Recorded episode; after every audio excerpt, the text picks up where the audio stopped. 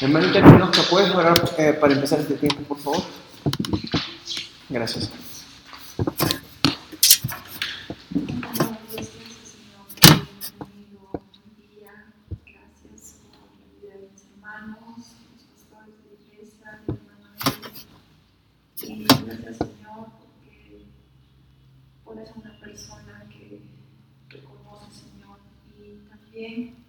estoy recientemente en camino, Padre, y quiero aprender más de ti, Señor. Gracias por todos estos momentos que compartimos tu palabra, Señor, aprendemos más de ti.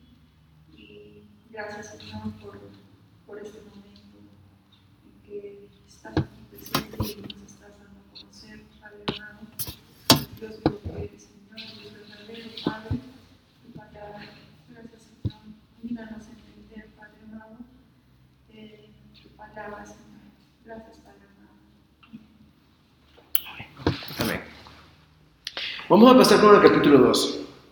Y vamos a empezar con la idea principal del capítulo 2. ¿Alguien puede leer en sus folletos este, qué dice en el capítulo 2, en, en la parte de arriba? Todo el que ha nacido de él hace justicia. Aquel que no ama a su hermano o no obedece sus mandamientos no le conoce. Amén. Esa es la idea principal del capítulo 2. Es como, cómo podemos ver el capítulo 2 desde, desde una óptica general. Hermano Kenny, ¿puedes leer el versículo del 1 y 2, por favor?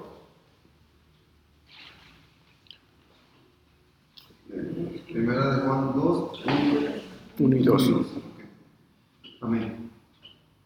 Hijitos míos, os escribo estas cosas para que no pequéis. Y si alguno peca, abogado tenemos para con el Padre, a, a Jesucristo el justo. Él mismo es la propiciación por nuestros pecados, y no solo por los nuestros, sino también por los del mundo entero. Estas cosas son escritas para que los hermanos que reciben esta carta se guarden en santidad, se guarden en obediencia. Pero a la misma vez tenemos el consuelo de que aquellos quienes están en Cristo, si hemos pecados, Él es nuestro abogado. Ahora, esto no nos da el derecho de pecar deliberadamente, sino de guardarnos para Él como personas apartadas. ¿No? Él dice, yo les escribo esto para que ustedes se guarden en santidad, para que ustedes no pequen, para que ustedes no ofendan a Dios, para que ustedes puedan obedecer a Dios eh, completamente y encuentren su gozo en. Pero si ustedes han pecado, tenemos un abogado ante el Padre que es Jesucristo el justo. Ahora, esto suena como un poquito como una contradicción cuando vemos en el capítulo anterior que él dice que si nosotros decimos que no tenemos pecados, le hacemos a Dios mentiroso, ¿verdad? Ahora, lo que yo creo que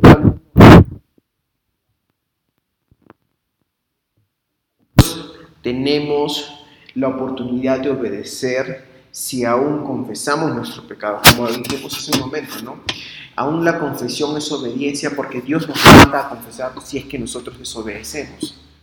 Entonces nosotros tenemos una esperanza de que aún si pecamos, tenemos un abogado que es Jesucristo justo. Y como hablamos hace un momento, nosotros, nuestra posición no cambia por nuestro pecado, pero somos renovados en esa gracia y misericordia en la cual nosotros ya tenemos en Cristo Jesús. Es por eso que nosotros podemos venir con confianza al trono de la gracia pidiendo perdón aun cuando pecamos. Ahora, y él aquí, él aquí va a explicar por qué. Y él dice, y él es la propiciación por nuestros pecados, y no solamente por los nuestros.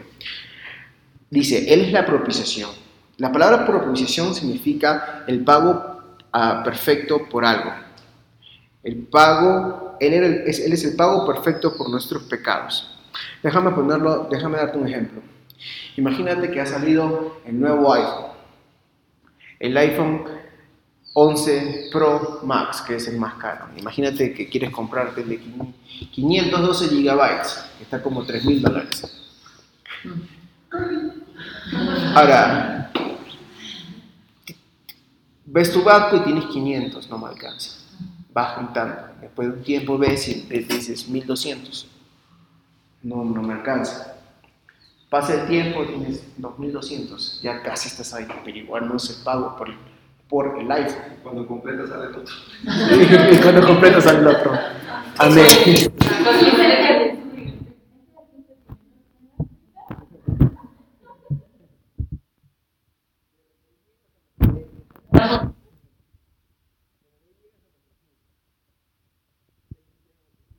Entonces ya tienes el monto para pagar el iPhone. Vamos a explicar dos palabras a través de esta, a través de esta ilustración. La palabra propiciación y la palabra redención. ¿Ok? Redención. Redención, sí. La palabra propiciación es, por ejemplo, llegamos a los 3 mil dólares que cuesta el iPhone. ¿Ok? Esta es la propiciación para pagar por el iPhone. Porque si yo tengo los 3 mil dólares, voy a poder comprarme un iPhone. Ajá. La redención es el intercambio que sucede. La tienda me da el celular y yo, y yo le doy el dinero. Yo pago por, por el teléfono. Esa es la redención. Sí, la redención es cuando, es cuando eh, se hace el intercambio del pago de Cristo en la cruz por nuestros pecados a cambio de nosotros poder tener vida eterna. Entonces, cuando nosotros tenemos la propiciación y el pago por el iPhone, que son los 3 mil dólares, y le damos a la tienda los 3 mil dólares, ellos nos van a dar el iPhone, es el intercambio. Es por eso que nosotros cantamos esa canción muy bonita que dice Glorioso Intercambio, aquí en gran, gran misterio. ¿Por qué? Porque dio su vida infinita por nosotros en cambio por nuestra salvación. Fue un intercambio, ¿no? ¿Se entiende hasta ahí? ¿Alguna pregunta? Sí, una pregunta. Dígame, hermana. Por mucho tiempo me explicaron que la redención, o sea, en- en diversas personas ponían este ejemplo, ¿no? Que la redención era como. A ver. Digamos que que se lo quede. Si no, va a preguntar y yo no voy a volver. También es importante porque hay muchas personas que pueden leer este versículo y decir que, bueno, ya, listo, yo lo leo y ya, Jesús es, es el intercambio por mis pecados, ¿no? Pero realmente debe haber un arrepentimiento sincero. Ajá. No es solamente decirlo, Jesús está dispuesto a mediar por nosotros, sí, siempre y cuando nuestro arrepentimiento es sincero. Amén. No podemos decir, ah, sí, no, ya, si de, cor- si de corazón no estamos arrepentimiento. Y aún eso mismo nace de Dios mismo, porque es algo que Dios nos da. No es que nosotros nos arrepentimos y de ahí nacemos de nuevo. El arrepentimiento y la fe es la, es la expresión externa de la nueva vida que ya ha pasado en nosotros internamente. Entonces, este, pero sí se va a confesar de una manera genuina, se va a expresar en su, en su esplendor. No perfectamente, porque no podemos hacerlo en esta tierra, pero sí en el esplendor para la gloria de Dios.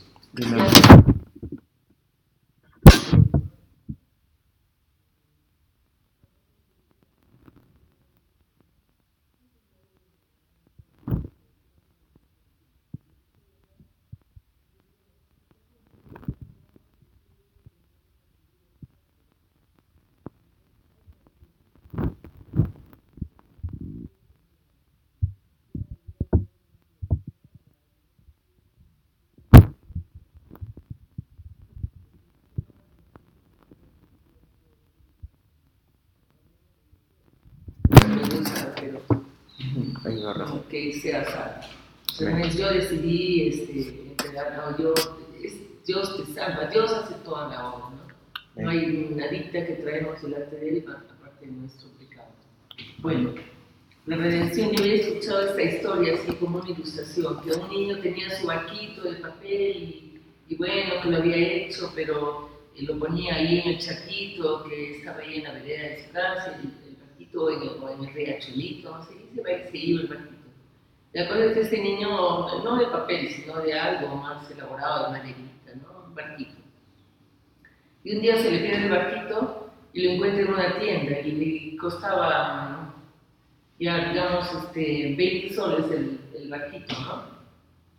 Pero el barquito era suyo porque él lo había creado. Entonces él, él- él empieza a juntar sus propinas y va y compra el barquito y recupera su barquito. Y me explicaban que la redención es como Dios, o sea, ya nos había creado, pero eh, por nuestra rebelión empezamos a pertenecer a otro, ¿no? O sea, eh, ya no a Dios, sino al enemigo, ¿no? Y Dios nos compra con la sangre de su Hijo, o sea, Él paga el precio para redimirnos, para rescatarnos, ¿no? Era un ejemplo que lo escuché así, como que la redención era eso, como ser comprados por sangre, ser comprados con un precio. Pero aunque ya le pertenecíamos, pero tuvo que redimirnos. O sea, como éramos de él, pero nos apartamos de él y nos compró para ser pueblo suyo, ser sus hijos. ¿Tiene sentido? Algo así escuché de la redención. Sí, Ya no, no es así. ¿Quién lo entendía, no? Sí, una, una de las cosas que habla acerca Pablo en el libro de Romanos es de que él menciona mucho que antes éramos esclavos del pecado, ¿no? que ahora somos esclavos de justicia. ¿Qué quiere decir esto? Us- usualmente vamos a ver usualmente se utilizaba como un contrato de trabajo, ¿verdad? Eh, supongamos, eh, voy a poner un ejemplo, los años que Jacob estuvo, tuvo que trabajar para Raquel eh, después, de- después de siete años. El- el- la- el- una persona siempre te hacía trabajar para esa persona a cambio de algo. Y, al fin, y cuando eso se completaba, él te daba su parte y ya que tú le habías dado su tiempo. Entonces ya eras redimido de la obligación de trabajar para él. ¿no? Entonces, podemos ver de que cuando esto se cumplía, ya uno quedaba absuelto, porque ya eras redimido. Y eras redimido cuando la persona que te contrataba te daba su paga, ¿no? Muy, mu- algo muy diferente a lo que pasó con Gomer, ¿no? La, ex esposa de Osea, cuando, cuando ella se dio, la Biblia dice que ella se dio a sus amantes y una de ellas la vendió como esclava, y Oseas la compra a ella compra, pero la compra, compra su libertad. Compra la libertad de ella, ¿no? Eso es la redención, ¿no? El, el- el- ¿Cómo se llama? El intercambio de, de- de algo que tú quieres por el precio, por el precio de algo, ¿no? Como, por ejemplo, como la ilustración del iPhone, ¿no? Querías el iPhone, pero tienes que, tenías que pagar eso, porque eso era lo que costaba, ¿no? Ahora, en, en nuestra redención podemos ver que el, el- precio que Dios pagó por nuestra libertad fue alto, porque habíamos eh, ofendido a un Dios que era infinitamente digno, infinitamente santo. En- Es por eso que las personas quienes no conocen a Cristo son condenados al infierno por la eternidad. ¿Por qué? Porque eso es una expresión del amor y la justicia de Dios a causa de su infinita dignidad. Es por eso que Él castiga de esa manera, ¿no? porque Él es digno de eso. Pero también podemos ver que nosotros en Cristo, en nosotros en Cristo, tenemos perdón de pecados porque Cristo satisfació esa ira que Dios demandaba por nuestros pecados. Y es ahí donde nosotros la redención ocurre, porque Él satisface, entonces la ira de Dios es satisfecha, porque, porque los, peca- los, los pecados ya han sido pagados en la cruz de Cristo. Y Él resucita el tercer día para darnos victoria sobre el pecado. Porque ya no solamente, no solamente, ya, no solamente solo per- somos perdonados del pecado, sino que tenemos poder sobre, este, sobre el pecado en el sentido de que nosotros ya no vivimos esclavizados al pecado. ¿Me dejo entender o no? Sí, alguna vez escuché que yo pensaba que preciosa sangre tenía que ver con bonita sangre, pero eh, una vez escuché que su verdadero significado es que fue un alto precio. Un alto precio, claro. Porque el, el precio es infinito, Hijo de Dios, y el único Hijo de Dios. Era completamente Dios, pero completamente hombre también.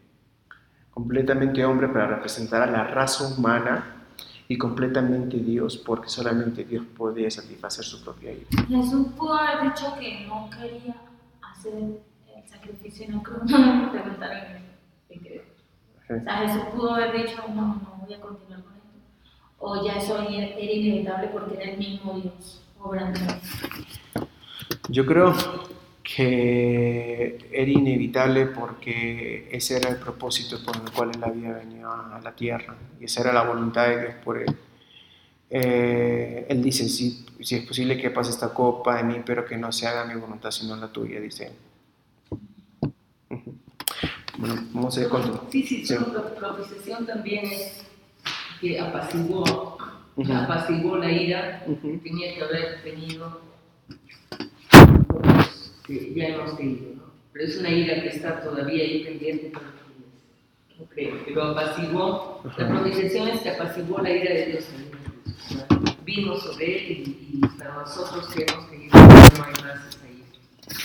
Sí, yo creo que más que apaciguar es satisfacer. Porque como por ejemplo, cuando una persona roba y va a la cárcel, eh, según la constitución le dan, les dan una pena, como por ejemplo le puede decir el juez que tiene que ir siete años, ¿no? Y cuando esa persona va a satisfacer la, la justicia basada en la constitución, cuando esa persona complete los siete años en prisión, va a satisfacer la justicia de la, peruana que la constitución demandaba por causa de su delito.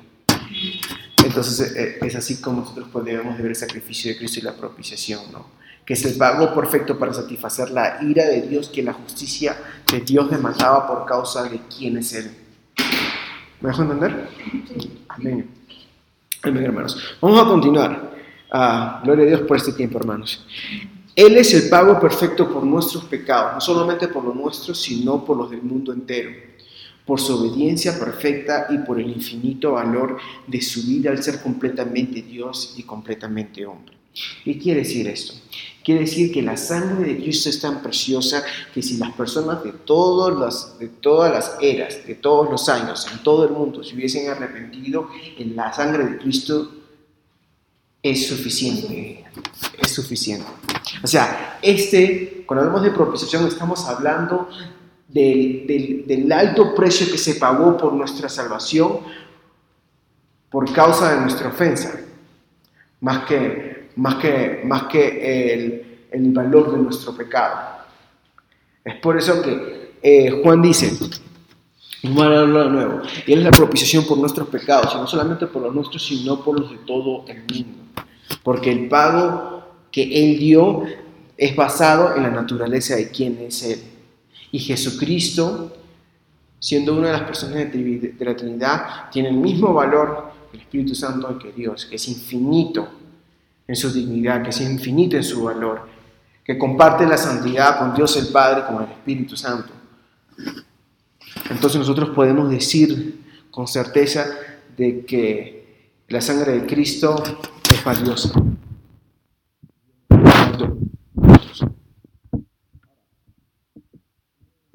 4. Con esto podemos saber que le conocemos, si obedecemos sus mandamientos. El que dice yo lo conozco y no obedece sus mandamientos es un mentiroso y no hay verdad en él. El amor de Dios se ha perfeccionado verdaderamente en el que obedece su palabra y por esto sabemos que estamos en Él, porque el que dice que permanece en, en Él debe andar como Él anduvo. La obediencia es la marca de un cristiano, ya que es ya que en nuestra vida antigua hacíamos lo opuesto de obedecer al entregarnos a nuestras pasiones y carnales al pecar abiertamente. Es por eso que dice, ustedes van a reconocer de que son de Cristo si es que obedecen sus mandamientos. Porque si ustedes siguen viviendo de la misma manera como vivían antes, entonces nada ha pasado en ustedes. Entonces, entonces lo que Juan básicamente está diciendo, ¿qué hay de nuevo? Quieren obedecer, obedecen, tienen el deseo, aman a Dios, aman a su prójimo, ¿no? Con esto podemos saber que le conocemos si obedece sus mandamientos. Ahora, mira, mira cómo lo pone el verso 4, que le dice, yo lo conozco y no obedece sus mandamientos. Porque estamos hablando de una persona que se está revelando abiertamente en contra de Dios, sino una persona que dice, yo lo conozco, yo camino con Dios, pero desobedece sus mandamientos. Vive como si no tuviera un Dios al cual obedecer o como si no tuviese ni un Salvador ni un Señor.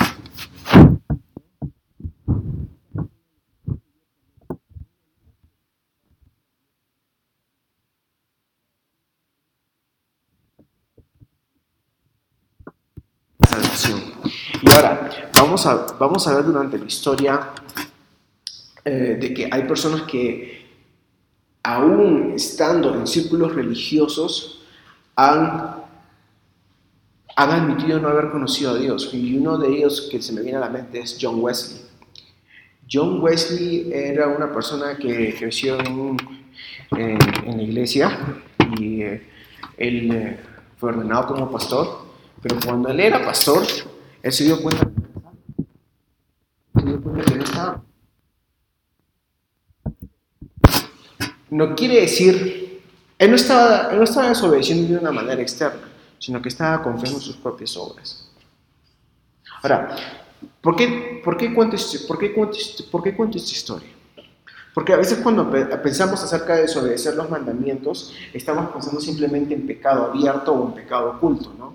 Una persona que está viviendo abiertamente en, en- en inmoralidad o en cualquier tipo de pecados, o una persona que tiene pecados escondidos. Pero acá estamos viendo una persona que está viviendo pecado en el sentido de que aún viviendo en una vida religiosa, su confianza no estaba en, en- en la preciosa sangre de Cristo, sino en lo que Él hacía. ¿No? Entonces, Él decía, yo lo conozco, pero su confianza no estaba en Él. Él decía, yo lo conozco y predicaba de eso cada domingo, pero su confianza estaba en todos los actos religiosos que Él hacía, en lo que Él conocía. Y a veces eso es una, digamos, algo que tenemos que tener eh, cuidado, ¿no? Pero tenemos que, por eso, tener un, un constante recordatorio de que Cristo es suficiente, de que Cristo es suficiente, que si estamos parados es por la gracia de Dios. Nuestra única esperanza hoy en día de que vamos a pasar la eternidad con Dios es Cristo. Porque nosotros somos justificados en base a la justicia de Cristo, porque no hay nada bueno en nosotros. Aún dice la palabra de Dios que nuestras mejores obras eran como trapos de inmundicia delante de Dios por causa de nuestra naturaleza corrompida por el pecado. Entonces no es por nosotros, sino es por causa de Cristo nada más. La obediencia es el resultado de experimentar el amor de Dios en nuestras vidas y en gratitud. Buscamos agradarles a Dios porque nos dimos cuenta del tamaño de nuestra ofensa al especial. Es por eso que Juan habla mucho de, la obediencia, de obedecer los mandamientos, porque cuando nos, estamos en Cristo nos damos cuenta de la ofensa que, cometimos en contra de un Dios santo y en contra de un Dios bueno. Pero ahora que hemos sido salvos por la gracia y que tenemos justificación solamente por la fe, vemos el privilegio de tan grande amor que nos ha alcanzado a nosotros, que no solamente, no solamente nos ha, nos ha perdonado nuestros pecados, sino que nos ha hecho hijos de Dios. Y nuestro corazón rebalsa de gozo y de agradecimiento y es por eso que obedecemos a Dios. Y es por eso que los mandamientos son un deleite para nosotros.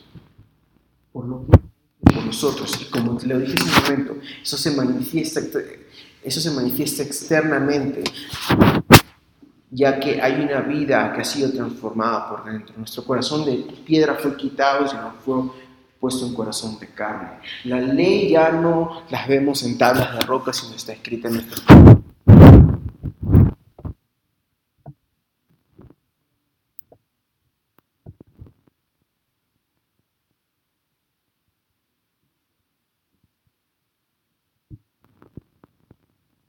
que el amor de Dios se ha perfeccionado per- verdaderamente en el que obedece su palabra. El amor, eso, eso es lo que nos lleva. Cuando nosotros obedecemos, nosotros no tenemos que ver nuestra capacidad para obedecer. Tenemos que ver el grande amor de Dios que nos ha mostrado a través de Cristo. De que si el amor de Dios es tan grande que me ha dado salvación para poder tener vida eterna, ese amor me va a sostener. ¿Por qué? Porque es Dios mismo quien me ama. Es Dios mismo quien me va a ayudar a perseverar. Es Dios mismo quien me va a ayudar a vivir para su gloria. Es Dios mismo quien va a poner en mí tanto el querer como el hacer.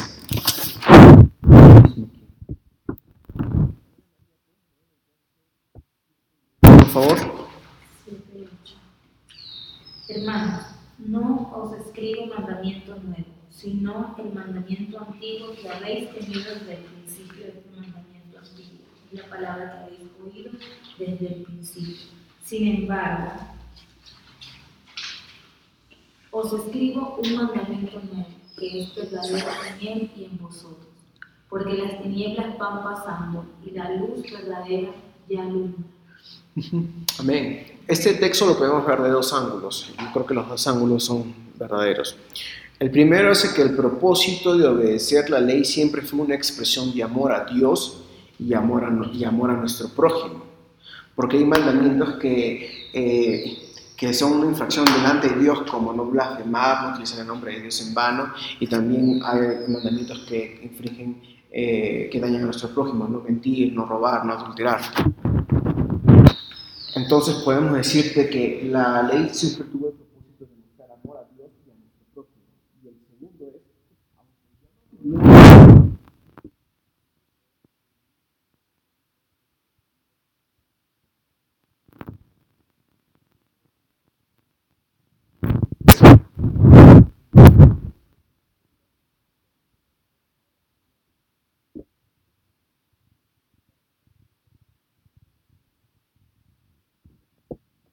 Pablo, lo que Juan está diciendo es, yo les voy a dar un mandamiento nuevo que realmente no es nuevo, sino que fue un mandamiento que se les dio desde el principio.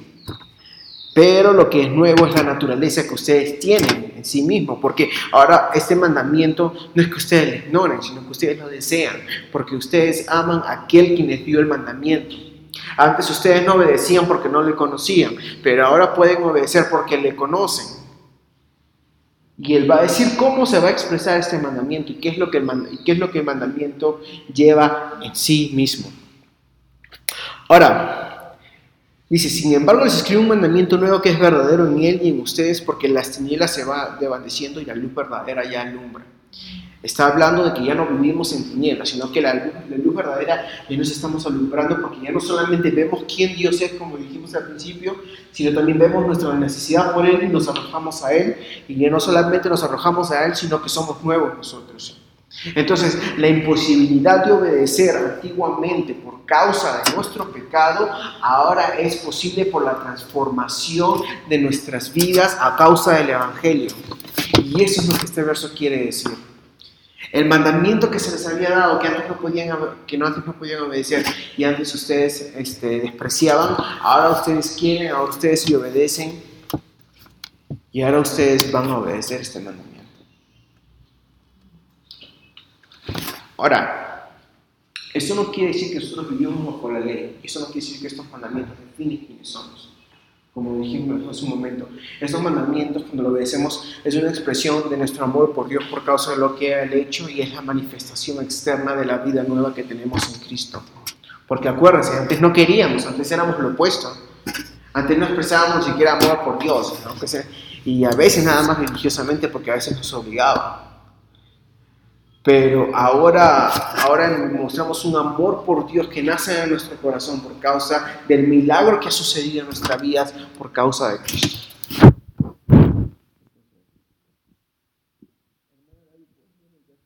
Y de 9 al 11, por favor. El que dice que está en la luz y aborrece a su hermano está aún en tinieblas. El que ama a su hermano permanece en la luz y no hay causa de tropiezo en él. Pero el que aborrece a su hermano está en tinieblas y anda en tinieblas y no sabe a dónde va porque las tinieblas han cegado sus ojos. Ahora, lo que Juan está haciendo aquí es, uh, vimos en el verso anterior que estaba apelando a la vida nueva para uh, obedecer los mandamientos, ¿no? Porque dice, ya tienes una nueva naturaleza, entonces vas a obedecer los mandamientos, porque deseas amar a Dios, deseas agradarle a Dios, deseas complacer a Dios, en causa por, de causa por lo que Él ha hecho. Pero ahora él dice, pero el que dice está en la luz y aborrece a su hermano está todavía en tinieblas. Nosotros podemos decir que tenemos una relación personal con Dios, pero esa relación con Dios se muestra en nuestro trato a otros. Nosotros podemos tener buena doctrina y poder entender muchas cosas acerca de la Biblia y podemos describir los atributos de Dios de una manera teológicamente correcta, pero la pregunta que surge es de cómo esas verdades nos está llevando a amar a nuestro prójimo y aún si con nuestras vidas estamos apuntándoles a Cristo o siendo de tropiezo.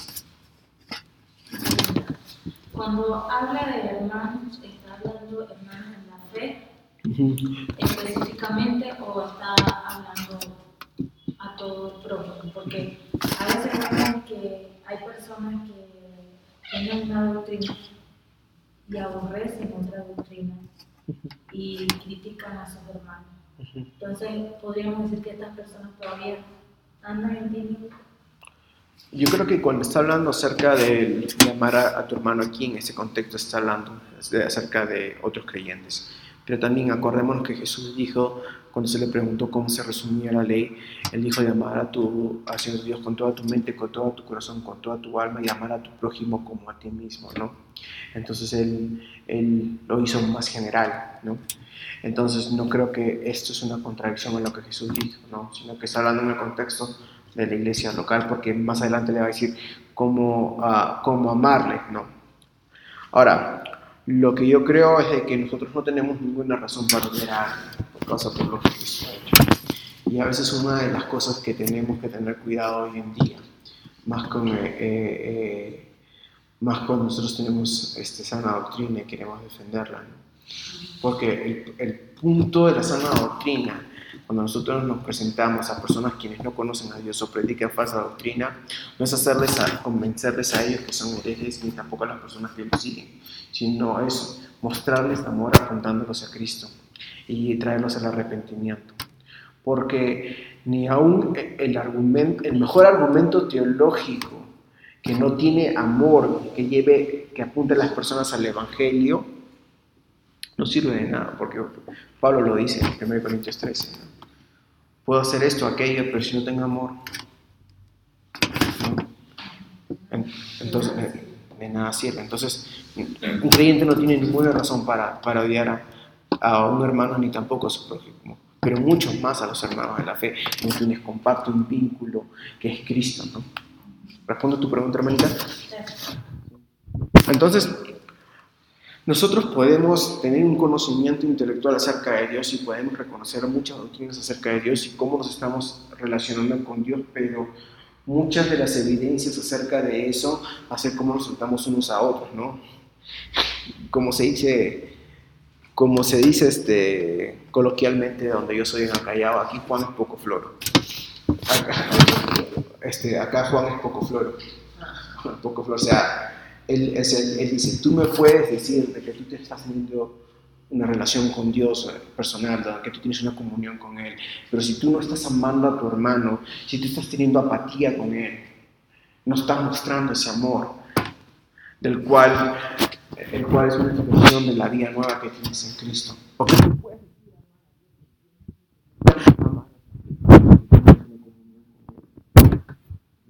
Y ese amor no viene de ti, porque acuérdate que nosotros somos imperfectos, sino esa comunión viene de Dios mismo, de la naturaleza que nos ha dado y nosotros amamos porque Dios nos ama, porque Él nos amó primero. Y pues por eso que nosotros no solamente amamos, sino que podemos amar, dice las Escrituras, y eso lo vamos a ver mucho más adelante. Ahora, yo quiero dar un paréntesis aquí. Cuando nosotros estamos hablando de amar de nuestro prójimo, no quiere decir de que nos vamos a, a, llevar bien con todo el mundo, ¿no? Porque hay personas difíciles y hay personas que tenemos una personalidad opuesta, ¿no? O hay personas que simplemente este, eh, son, son, digamos, el pueblo opuesto a lo que somos. Ahora, eso tampoco no quiere decir que eso es una licencia para odiarlos, ¿no? Sino que el, decir que no te llegas con una persona no quiere decir que la odias, sino que quiere decir que no vas a mostrar apatía ni indiferencia, sino que vas a mostrar entendimiento, vas a mostrar simpatía, vas a mostrar tratar de entender a la persona con la que no te llegas, porque sabes que va a haber fricción, pero tú sabes que más grande que la fricción es el vínculo que tienen en Cristo. Porque ese hermano y hermana no solamente lo vas a ver aquí, sino también en la eternidad en la eternidad. Sí.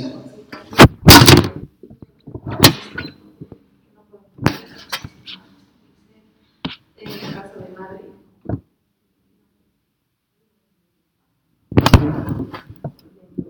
A mí me pasa con Angelito, pues en la adolescencia continuo, pegado.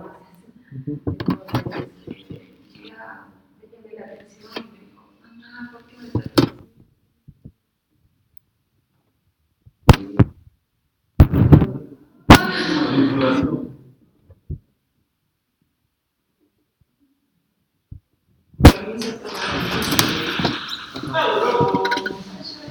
Yo creo que en ese caso este, eres su mamá. tienes que corregirlo, tienes que instruirle, ¿no? Pero el amor, ¿no? Y eso es a veces una de las cosas que tienen los hijos, ¿no? Que tenemos los hijos, que es de, que es de ver este, la corrección como falta de amor. Al contrario, cuando la corrección misma es una expresión de amor. ¿Quién no dice eso? Lo dice la palabra de Dios en Hebreos 12. En Hebreos 12 dice, eh, y lo voy a parafrasear porque no me acuerdo exactamente, creo que es el 3 o el 4, le dice, hijito mío, no te asustes cuando el Señor te corrija, porque Dios corrige al que ama. Más bien, preocúpate cuando no te corrige, porque hay algunas traducciones te dice, porque si no te corrige, no te está tratando como hijo, sino como bastardo. Y también hay proverbios, que unos buenos azotes sí no recuerdo bien cuál es más o pero... Sí, sí. O sea, que, no va a matar al hijo, sino que también lo vas a, que la lo vas a disciplina, prácticamente la disciplina lo va a salvar. Entonces pienso que debo orientarte en eso. Y en cuanto dice Bri en el parte, dice que la vara de la corrección, a qué se refiere exactamente, porque en algún momento nos dijeron que si tu hijo se porta muy mal, y tú le has dado un latigazo, digamos. Por eso no te va a castigar Dios. No. Pero había una mamá en el colegio que estudiaba, que decía, ay, me siento muy mal, ay, ella quería mi hijo con la correa, me siento muy mal, mal, y estaba en depresión la señora porque le dio las correas al hijo, ¿no? Que estaba aguantando el respeto de la mamá. Entonces, eh, yo no entendía, ¿no? Pero sí, Sí, justo para terminar la idea que le estábamos hablando, este, la Biblia nos, dice que la corrección es una expresión de amor, pero nosotros tenemos que tener cuidado porque somos seres imperfectos y a veces lo que los padres a hacer es que corrigen a sus hijos de frustración o de impaciencia. En ira. O en ira y eso no es bueno. Porque no vas a instruir, simplemente te vas a llenar de amargura al hijo. Entonces, cuando hay algo que te frustre, que te impaciencia, que te viene de ira, tienes que calmarte antes de corregir, para que lo hagas en amor y para que puedas orar para que aún en esa corrección puedas apuntar a tu hijo a Cristo. Porque ese es el propósito de toda corrección, apuntar a las personas a Cristo. ¿Alguna cosa que ustedes quieran añadir, hermanos?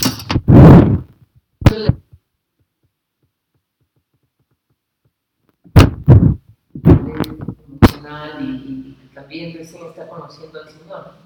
La pone en jaque a mí no, o cualquier hijo podría usar eso, pero eh, claro, el, el, el, fundamento de todo esto y de corregir es el amor, lo que hemos estado hablando. ¿no? Entonces sí, tú eres mi prójimo también, entonces si te amo no voy a dejar que, que seas un rebelde contra Dios y que me deshonres, ¿no? Porque estamos llamados a honrar al Padre como prójimo quieres que te trate, bueno, o mejor dicho, como tu hermano en Cristo, como mi hermano en Cristo, te voy a decir la verdad no y te voy a disciplinar también. No es porque te yo te eso y no te voy a. Y más que nada, los padres tienen una obligación a los hijos de encaminarlos en justicia. Y es por eso que la corrección es una expresión de amor, pero también unos con otros, porque parte de esta carta es una expresión de amor a Juan, a la, a la, a la congregación, al tolerar ciertas herejías que se estaban metiendo. Y él menciona cuáles son estas herejías, menciona cuáles son estas falsas doctrinas. ¿Por qué? Porque los ama tanto, los ama tanto, los corrige. Y entonces aún nosotros que somos adultos necesitamos corrección. Hay veces que nosotros necesitamos corrección de personas que desde afuera pueden ver mejor a veces qué cosas no hacemos sabiamente. Y es por, eso que, como dije hace un momento, tenemos que vivir como libros abiertos, invitando corrección e instrucción de otros hermanos maduros en la fe para que nos apunten a Cristo. Es, una, es, un, es, algo bueno eh, la corrección para los hijos, ¿no? Siempre en gracia y misericordia. No, digamos, no dar un latigazo o algo así, nada de eso. ¿Puedo contar algo? Sí. Uh, con, con Valeria, ¿no? Este, mi hija, yo ya era creyente. Con mi hijo mayor, pobrecito, porque lo crió una mamá no creyente, ¿no? Con mi hijo mayor. iban como 11 años. Y algunas veces yo le di con la correa, pero por la gracia de Dios había entendido que no estaba en ella. ¿no? Pudo pasarme de otra manera. Y seguramente que algunas, muchas veces, o al mayor o a ella misma lo hice en cuando entendí que estando serena, ¿no? Hija, este, disponte porque te, te va a caer. Ella recuerda ahora eso y no, no me odia por eso, ni lo reprocha y lo habla abiertamente. Mi mamá me disciplinó y usó, y, y en el sitio donde debe ser, ¿no? No, no en la cara, ¿no? Ahí hay una parte diseñada que el buen señor para, que es muy, muy bueno para, que aguanta estas cosas, ¿no? No, no de, para destruirlo, ¿no? Decía este, bueno, dice, disciplínalo o corrígelo, pero no lo destruye, ¿no? Es ser agresivo, violento y, malvado, ¿no? Como un hijo, sino allí o con una varita, con una reglita, no sé, pero ir aprendiendo la primera, la segunda, tercera, el que es seguramente te va bien esto porque en algún haciendo con él, pero ya él era de mi tamaño y era absurdo que yo, a ver, hijito, este, este joven, posición de protección y no, no. Claro. Estaría otras formas el Señor te, te ayudará, pero no es un pecado y no pecamos contra Dios si con amor eh, les hacemos sentir bien, ¿no? No sé qué piensas tú. No, Es que la disciplina física, pero con mucho cuidado. sí. Y a veces también tienes que privarle de lo que más le gusta también, aparte de la disciplina física. supuesto, es lo principal. Pero también tenemos que darnos cuenta de que la disciplina es, una, es un puente para la instrucción. Y no solamente es corregir, sino enseñar. Entonces esas cosas van de las manos, ¿no? Eh, entonces tenemos que eh, acordarnos de que eh, así como el Señor nos muestra nuestro pecado, nos enseña cómo vivir, ¿no? Aun cuando nos corrige, nos dice en qué estamos pecando y nos dice en qué dirección tenemos que andar. De la misma manera tenemos que hacerlo con, con los hijos. Aunque lo vamos a hacer perfectamente, pero tenemos que orar por gracia y misericordia para hacerlo. Amén. Vamos a continuar. La buena doctrina con falta de amor es indigestión espiritual. Es la evidencia que no hemos asimilado la doctrina que profesamos o que aprendemos. La sana doctrina nos lleva a amar a otros al ver lo bueno que Dios ha sido con nosotros a pesar de nuestras iniquidades y nuestros pecados. Porque la sana doctrina exalta a Dios, porque podemos ver a un Dios grande, todo es acerca de Dios. Pero también podemos ver que, que tan, eh, la grandeza de Dios y qué tan eh, lleno de gracia, misericordioso y bondadoso Él ha sido con nosotros. Entonces, si nosotros no podemos ver eh, ese amor que ha tenido con nosotros y llevarnos a amar a otros, quizás son cosas que aún ni siquiera estamos entendiendo bien en nuestras mentes. Por eso digo que es una indigestión espiritual, porque no lo has digerido. Esa- esas preciosas doctrinas no se han traducido en una expresión de amor hacia Dios y hacia otros. Y tampoco y. ¿Alguna pregunta está ahí? Ok, vamos a seguir. Eh, hermana Ninoska, ¿puedes leer el verso 12 al 14?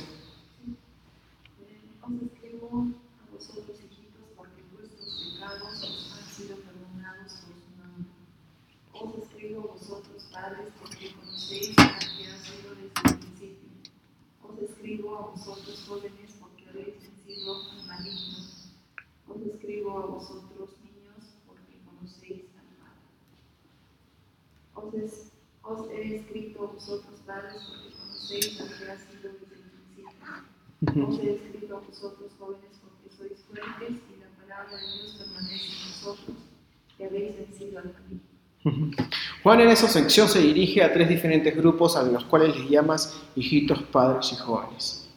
Y la referencia a estos tres grupos es una reflexión de todos cristianos durante, sus- durante esas tres etapas de la vida. Ahora, ¿por qué, ¿por qué digo esto? Porque mira, cuando dice hijitos, le menciona a los aquellos que están recién nacidos en la fe, quienes han conocido al Padre, conocido el perdón de pecados a través de Cristo. Asocia la experiencia reciente del creyente al creer en Cristo de una manera física. Le dice, hijitos porque sus pecados han sido perdonados, porque han conocido al Padre, ¿no? Es como aquellos quienes real, recién acaban de expresar el nacimiento nuevo que han dado en Cristo Jesús.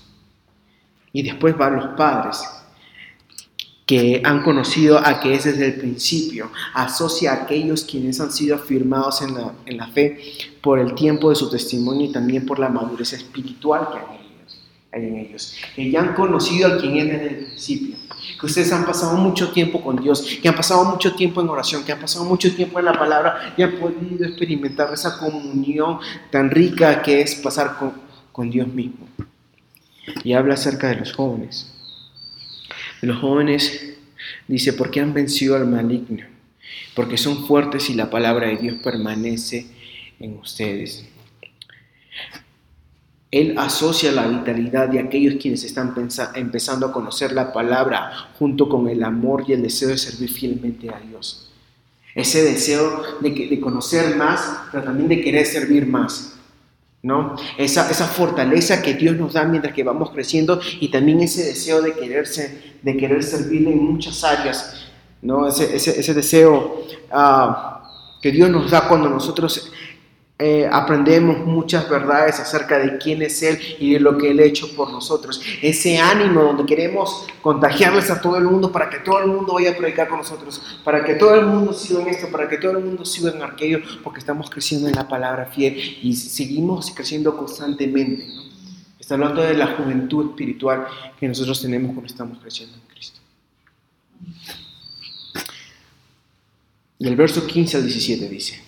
No amen al mundo ni las cosas que están en el mundo, porque si alguno ama al mundo, el amor del Padre no está en él.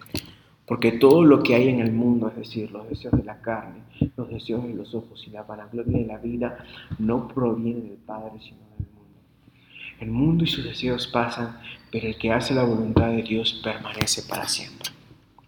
Cuando habla del mundo, no está hablando de las personas que están en el mundo. Ahí se dice, no ames al mundo, entonces odian a todo el mundo que no está en la iglesia. Esto no está, de esto no está hablando el verso, sino del sistema que incita al pecado que es normalizado por esta sociedad. Y esto lo va a hablar de tres maneras. Uno es, son los deseos de la carne. El mundo incrédulo apela a tu apetito carnal que desea vivir sin restricciones, a poder ver la consumación de nuestros deseos como un fin en sí. Podemos ver que el mundo normaliza las posiciones carnales y pecaminosas que las personas tienen y animan a otros a practicar esto. Hoy vivimos en una era donde todo lo que la persona tiene que ser no puede ser juzgado. Vemos tantas aberraciones en el mundo donde nosotros no podemos llamarlas tal. Donde nosotros donde vivimos en una era donde las cosas que las personas quieren hacer tienen que ser aceptadas y no juzgadas. No podemos llamarle malo, no podemos llamarle indecoroso, no le podemos llamar inmoral, porque es lo que las personas quieren hacer. Justo como lo que la hermana decía, hay muchos niños que no, le, no les gusta la corrección. Y que a veces, ¿qué te dicen hoy en día? No le corrijas, deja que solito se dé cuenta como si Dios no hubiese puesto padres para que nos a los hijos. Hoy vemos, hoy en día, que hay no sé cuántas, no sé cuántos géneros que se están pidiendo que sean reconocidos delante de la sociedad. Hoy se habla de matrimonios y relaciones abiertos, donde no tienes que ser fiel a tu pareja. Y se pide que, que esas cosas sean aceptadas delante de la sociedad como un fin, un fin en sí o aun cuando caminamos simplemente eh, en, nuestros círculos, eh, en, la, proximidad de nuestras amistades o familiares, ¿no? Una mentirita, pero todo el mundo miente. Vas a dar recibo, pero ¿por qué vas a dar recibo? Sí, no le digas, no le digas a tu tía esto, no le digas a tu mamá aquello. Normaliza el pecado, los deseos de la carne, porque aquello que quieren hacer, ellos lo hacen, la gente hace lo que quiere, porque vivimos en la ley del vivo. ¿Cuánto estoy por encima de otra persona? Y ni siquiera es encima de una persona de una manera íntegra, sino pisoteando a otras, menospreciando a otras, en lo que yo llevo a cabo mi maldad. ¿No? Los deseos de la carne esta sociedad normaliza el pecado. normaliza el pecado. Y vivimos en un mundo que está, que, que- que está sacando mucho a, a lo que conocemos como Sodoma y Gomorra, donde todo va a ser permisivo, todo va a ser permisivo. Y si no, somos llamados intolerantes. y si no somos llamados intolerantes. Ahora, vamos a, voy- al último voy a dar un paréntesis acerca de esto, de lo que vamos a hablar, porque vamos a hablar acerca de tres cosas. Pero va- eh, eh, esto va a afectar la manera en cómo nos conducimos y va a traer fricciones, pero a la misma vez trae oportunidades. Y te voy- te voy- en un momento te voy a mostrar por qué. Eh, segundo, los deseos de los ojos. Todo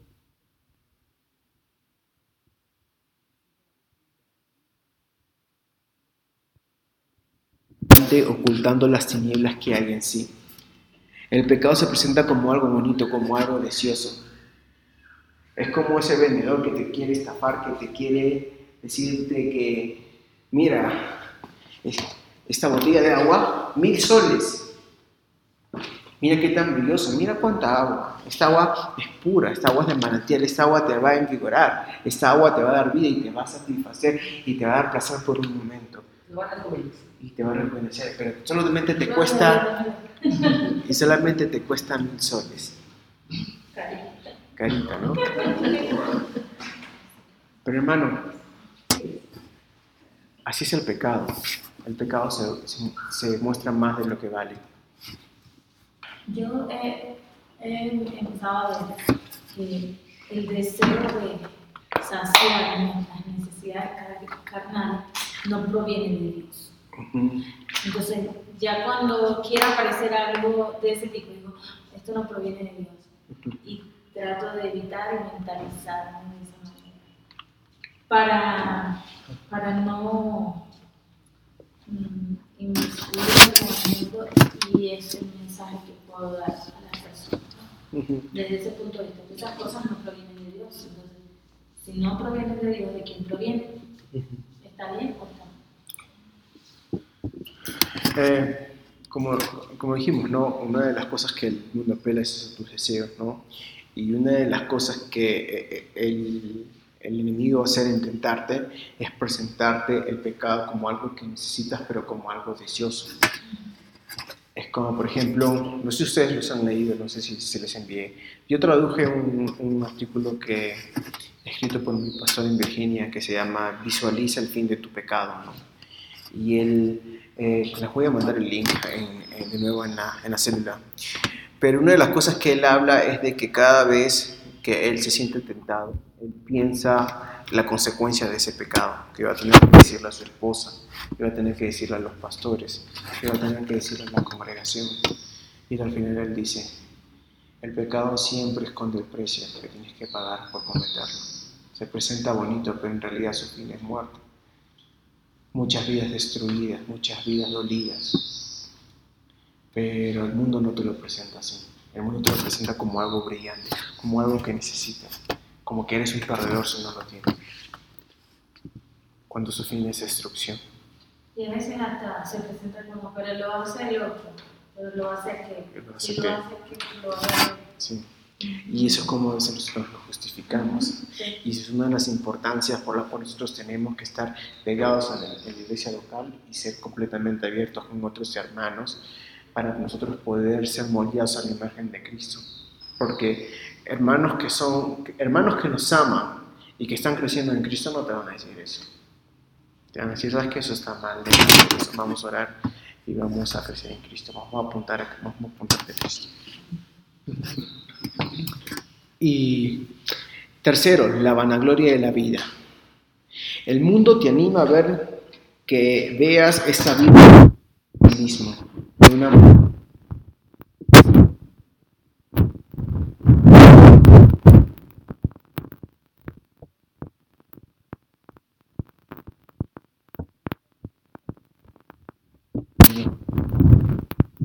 La vanagloria de la vida, todo lo que tú puedas tener en este mundo es aquello que tú tienes que lograr y vas a ser exitoso.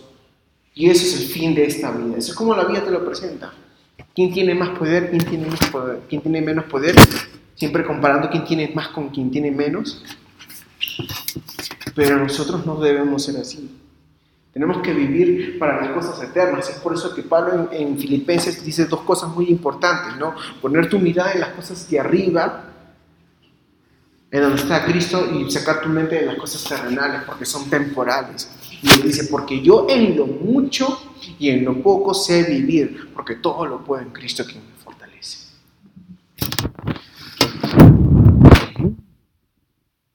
Va a ser,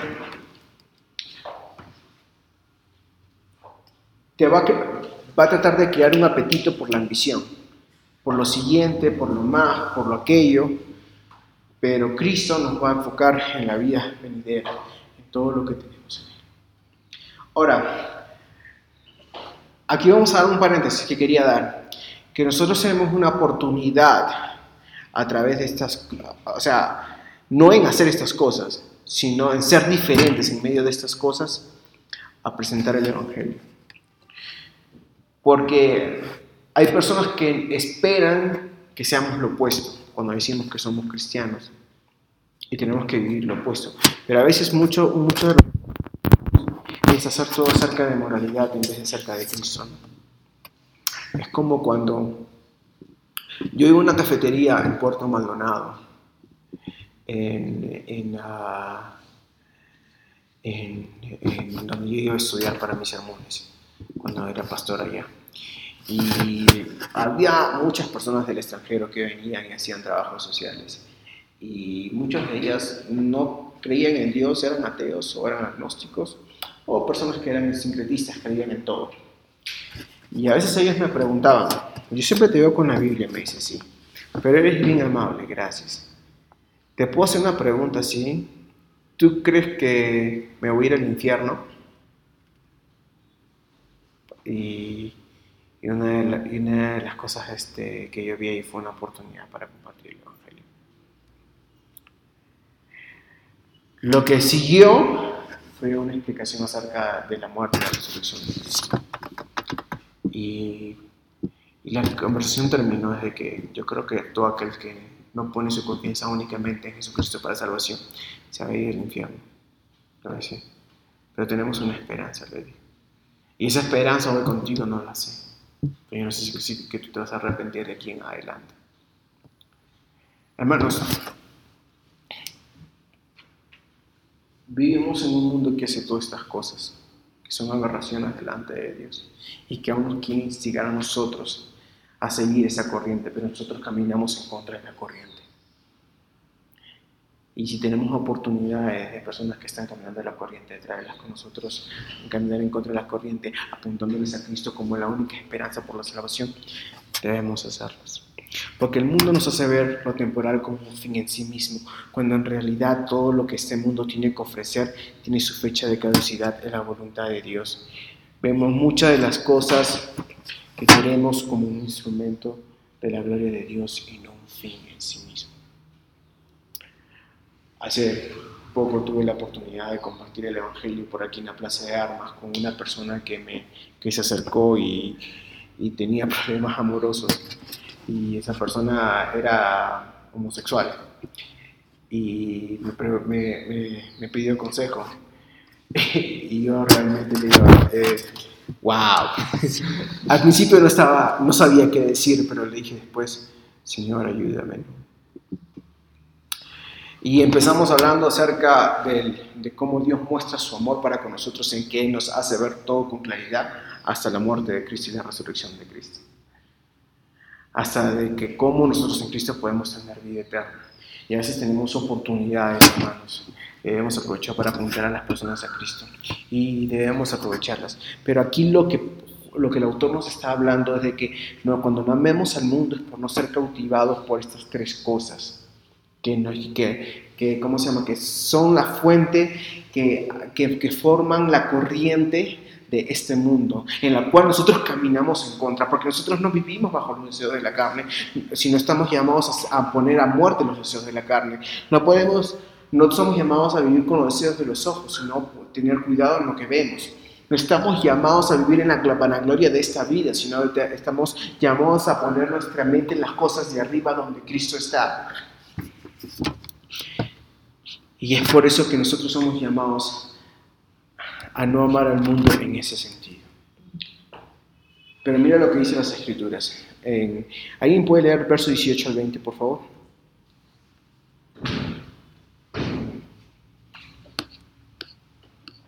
Hijitos, ya es el último tiempo, y según vosotros oísteis que el anticristo viene. Así ahora han surgido muchos anticristos. Por esto conocemos que es el último tiempo. Salieron de nosotros, pero no eran de nosotros, porque si hubiesen sido de nosotros, habrían permanecido con nosotros. Pero salieron para que se manifestase que no todos son de nosotros. Pero vosotros tenéis la unción del Santo y conocéis todas las cosas. Ya vimos la propuesta ah, al principio acerca de las, de las maneras como se habla del anticristo, ¿no?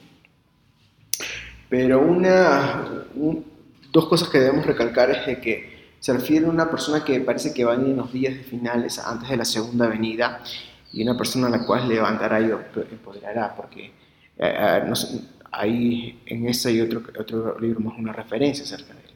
Y la segunda se refiere a la corriente de líderes, de líderes que han tenido éxito en negar alguna enseñanza esencial conforme a la doctrina de quién Cristo es. Y como vimos hace un momento, ¿no? El anticristo es todo aquel que niega algo acerca de Cristo, acerca de la humanidad o la deidad de Cristo. Juan menciona que muchos anticristos han salido de nosotros, pero no eran de nosotros. Y es evidente que el anticristo es alguien quien también niega a Cristo y se aparta de la fe y apostata de la fe para hacer evidente a quién realmente sirve y quién realmente es Él.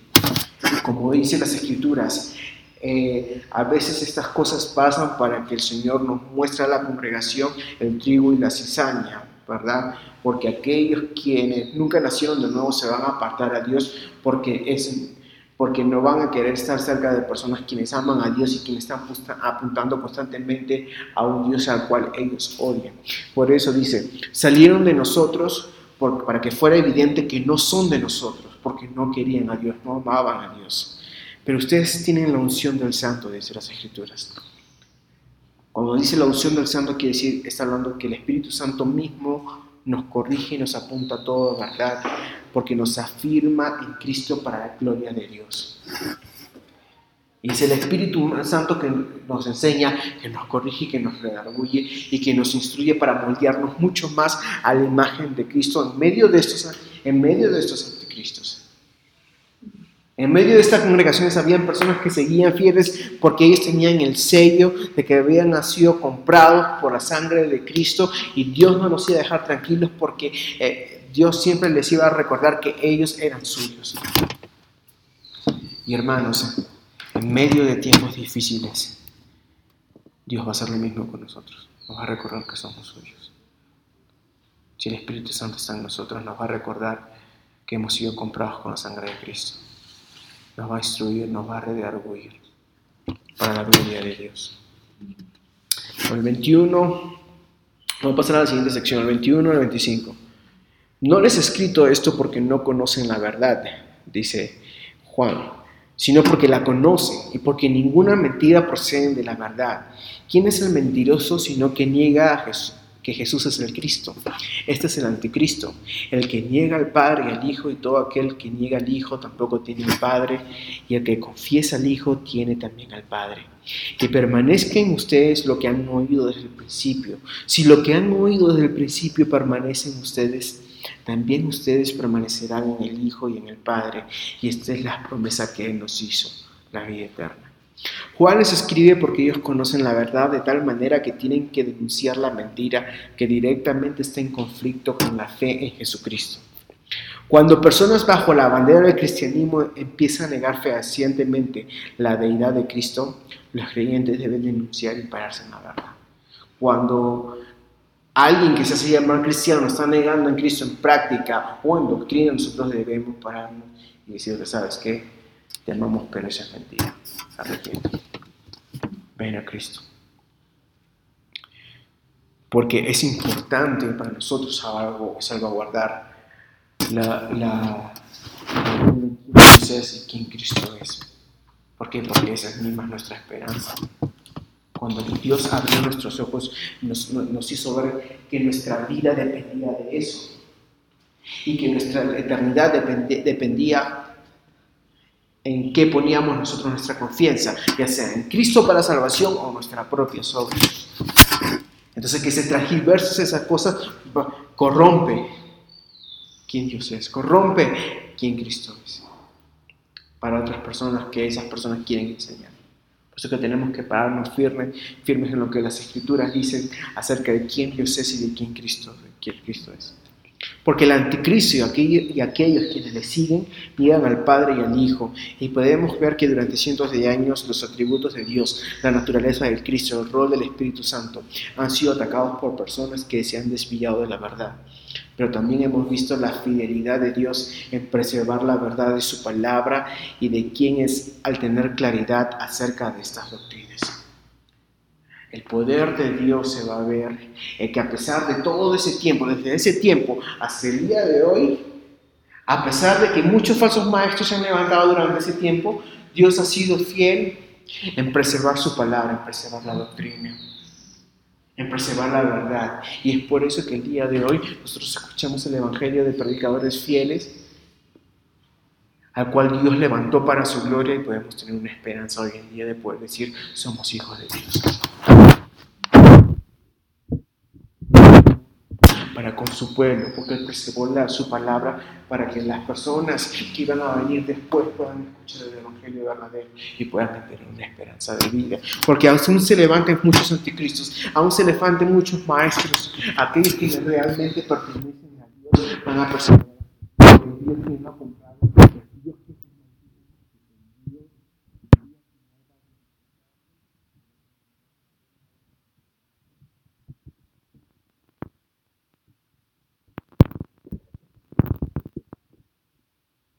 predicar el Evangelio como el Medio Oriente. Hay personas, hay hermanos que se están levantando para la gloria de Dios en predicar el Evangelio. Hay un avivamiento donde personas, a pesar de que su vida es amenazada día tras día por el gobierno, ellos se levantan, predican el Evangelio, se reúnen, escuchen la palabra de Dios para la gloria de Dios, hermano. Porque es Dios mismo quien pone el querer como el hacer para que ellos puedan soportar, puedan perseverar hasta el fin. Versos 26 al 27. Les he escrito esto acerca de los que, de los, que los engañan. La unción que ustedes recibieron de Él permanece en ustedes y no tienen necesidad de que nadie los enseñe. Así como la unción misma les enseña todas las cosas, es verdadera y no falsa.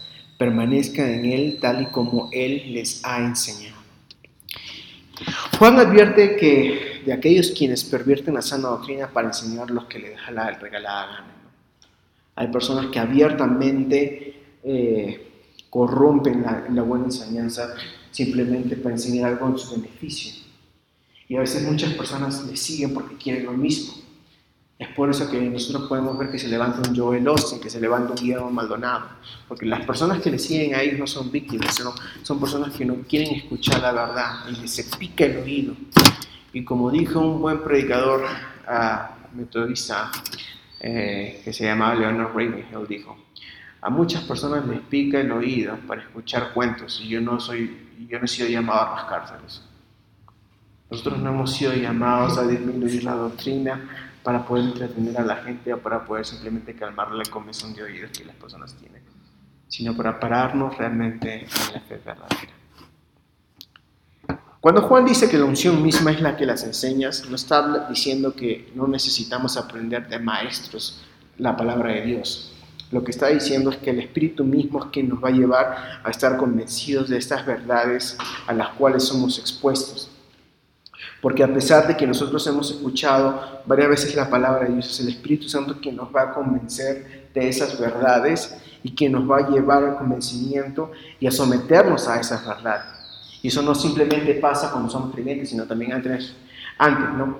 Cuando, antes de llegar a Cristo, ¿no? Escuchábamos mucho la palabra, pero a veces rechazábamos. Y eran las personas que le predicaban a mí, yo me burlaba, hermanos. Hasta que Dios me salva. Y Dios me pone, mejor un día, y esto fue realmente una lección de humildad. de, que- con una de las personas con las cuales yo me burlaba. Y esa persona me dice, ya pedálame en serio. No, de verdad soy creyente ahora. Y se empezó a matar por 15 minutos. Le digo, no, de verdad soy creyente. Y me dice, ah, perdón. yo quien me burlaba ahora profesaba de aquellos quienes me burlaban. Y esa mismo, y es por causa de la gracia y la misericordia de Dios que a través del Espíritu me convenció de esas verdades.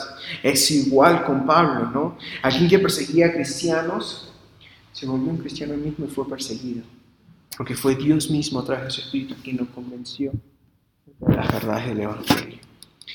Y hermanos, mire cómo termina esta carta.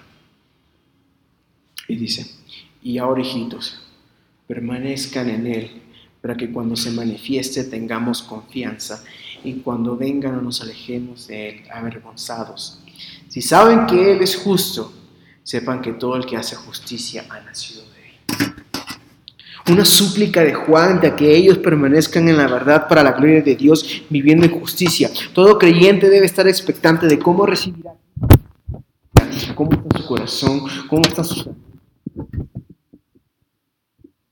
público. Pero a pesar de todas esas circunstancias, hermanos, a pesar de que cómo salgamos en esa prueba, nuestra esperanza hoy en día, ya sea que estemos aprobados o que fallemos, es Cristo mismo. Es Cristo mismo. Y Él es nuestra esperanza. Permanece en Él para que ese día no estemos avergonzados. Si saben que Él es justo, si el que todo que hace justicia ha nacido de Él.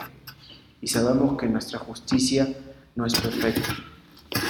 Nosotros no caminamos en justicia por lo bueno que somos, sino por lo bueno que es Dios. Y esta es nuestra esperanza, hermanos. De que si podemos ver el deseo que tenemos de obedecer a Dios, si podemos ver un corazón transformado, si queremos un, si vemos una vida en nosotros que anhela obedecer perfectamente, pero tiene fricciones porque no puede, podemos ver la obra de Dios en nosotros, porque hay un corazón cambiado, hay un corazón que anhela a Dios, hay un corazón que dice, dice Dios, tengo tantas fricciones en este mundo, pero ayúdame, Señor.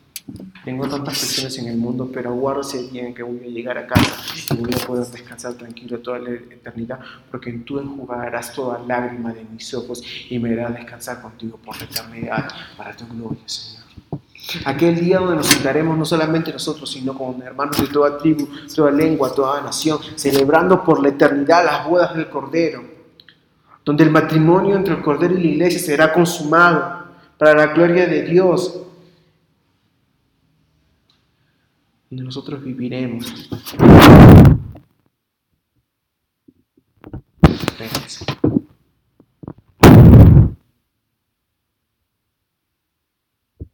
Ver gobiernos que van y vienen, que restringirán nue- o nos darán libertad para poder vivir nuestra fe, pero aún ni siquiera en esas cosas nuestra perseverancia depende, sino en la obra completada por Cristo Jesús, para la gloria de Dios.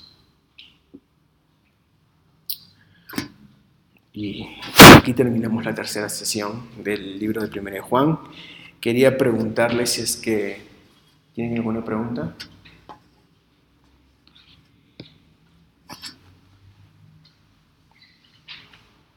Cuando está hablando en el versículo 20, el versículo 20 y el versículo 27, donde dice, pero vosotros tenéis, tenéis unción del santo y todos vosotros lo sabéis. Y luego en el versículo 27 del 1 Juan 2 dice, y en cuanto a vosotros la unción que recibisteis de él permanece en vosotros.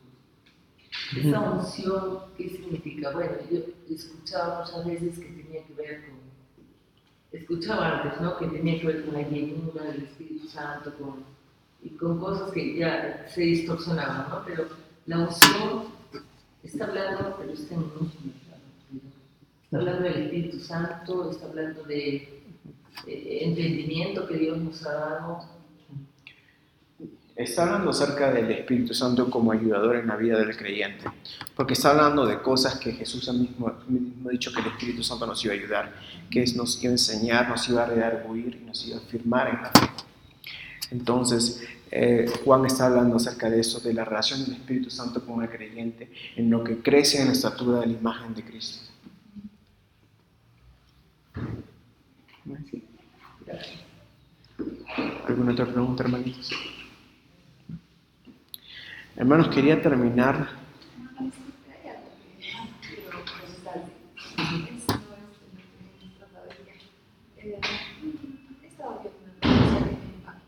¿Por qué? Un adolescente que ya debía suicidar. Ajá. ¿Alguien está escuchando? Sí, que se lanzó a la línea y se murió. En ese caso, Dios perdona ese pecado. Ah, bueno, dependiendo, ¿no? Si dónde estuvo su confianza, en Cristo o en Él mismo, ¿no? Eh, hay varias posiciones acerca del suicidio, ¿no? Y más que nada como un creyente, porque hace unos meses hubo un pastor que, se suicidó también, eh, porque tenía depresión. Ahora, hay, hay, dos, hay dos posiciones en, en este campo del suicidio. Hay personas que dicen que el suicidio fue una expresión de que una persona nunca fue convertida y hay otras personas que dicen que personas no pueden soportar el suicidio aun siendo creyentes que se quitan la vida, en las cuales es, en las cuales este, es donde yo más me, me paro, ¿no? Pero esas son las dos posiciones, ¿no? Y digo que yo me, pa- me paro en otra porque yo creo que hay algunas cosas acerca de ese tema que aún me falta comprender. Ah, pero yo creo que hay muchas personas que durante la historia han tenido problemas con depresión. Una de ellas fue John J. Patton, Charles Spurgeon también hubo un tiempo en donde les caía en una depresión constante y tenemos que tener en cuenta de que esas cosas son una realidad aún en creyentes. Ah, ahora, cómo lo manejan o al fin de ellos es algo, yo creo que es algo que es muy, para mí es algo muy complicado de poder juzgar simplemente de una manera. Pero en este caso, si la persona nunca escuchó de Cristo, si escuchó de Cristo siempre lo rechazó, yo creo que el fin de él es una persona igual como si fuese una persona inconversa. Yo escuché, leí una vez una imagen que decía que el enemigo te decía que, que debías acabar con tu vida para que se acabaran tus problemas, pero era una gran mentira porque realmente allí era donde iba a empezar tu problema porque ibas a tener una eternidad sin Dios. Amén. Y, y aparte los problemas que dejas también, porque a veces las personas dejan familia, dejan hijos. Como en el caso de este pastor que dices, que lo Sí. rescató, ¿no? Miami, sí. Sí. Sí, la esposa, ah, bueno, escuché de dos casos, de un pastor más joven que él, Ujú. que decía, bueno, este, él ha sido valiente al hacer esto. Y bueno, Johnny Erickson con cuadriplegia por 50 años en una silla de ruedas dice, no creo que eso es valentía. Cuando uno sufre dolor crónico y quisiera ya no estar vivo, pero, Ajá. o sea, dolores muy agudos, ¿no? El caso de ella. Es una cristiana muy, muy preciosa.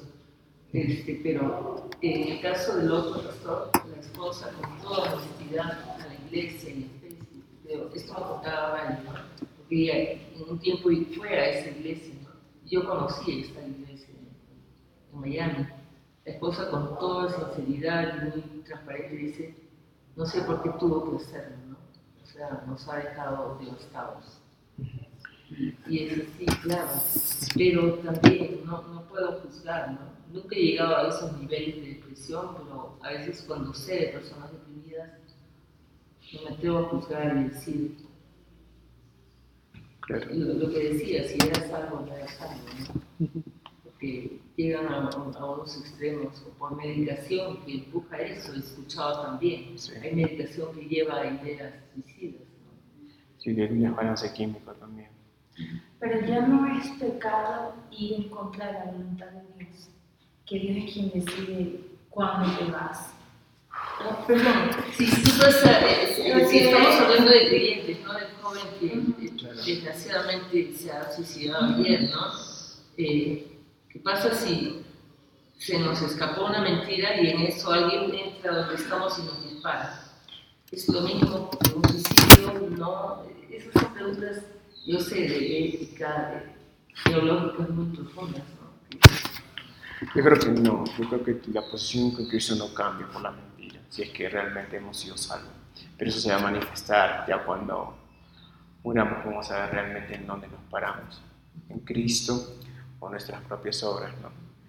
Entonces, este, es una pregunta, es tan simple pero tan complicada a la misma vez, porque solamente Cristo nos salva, pero uno no llega a ver finalmente cuando eso pasa, o la de las personas.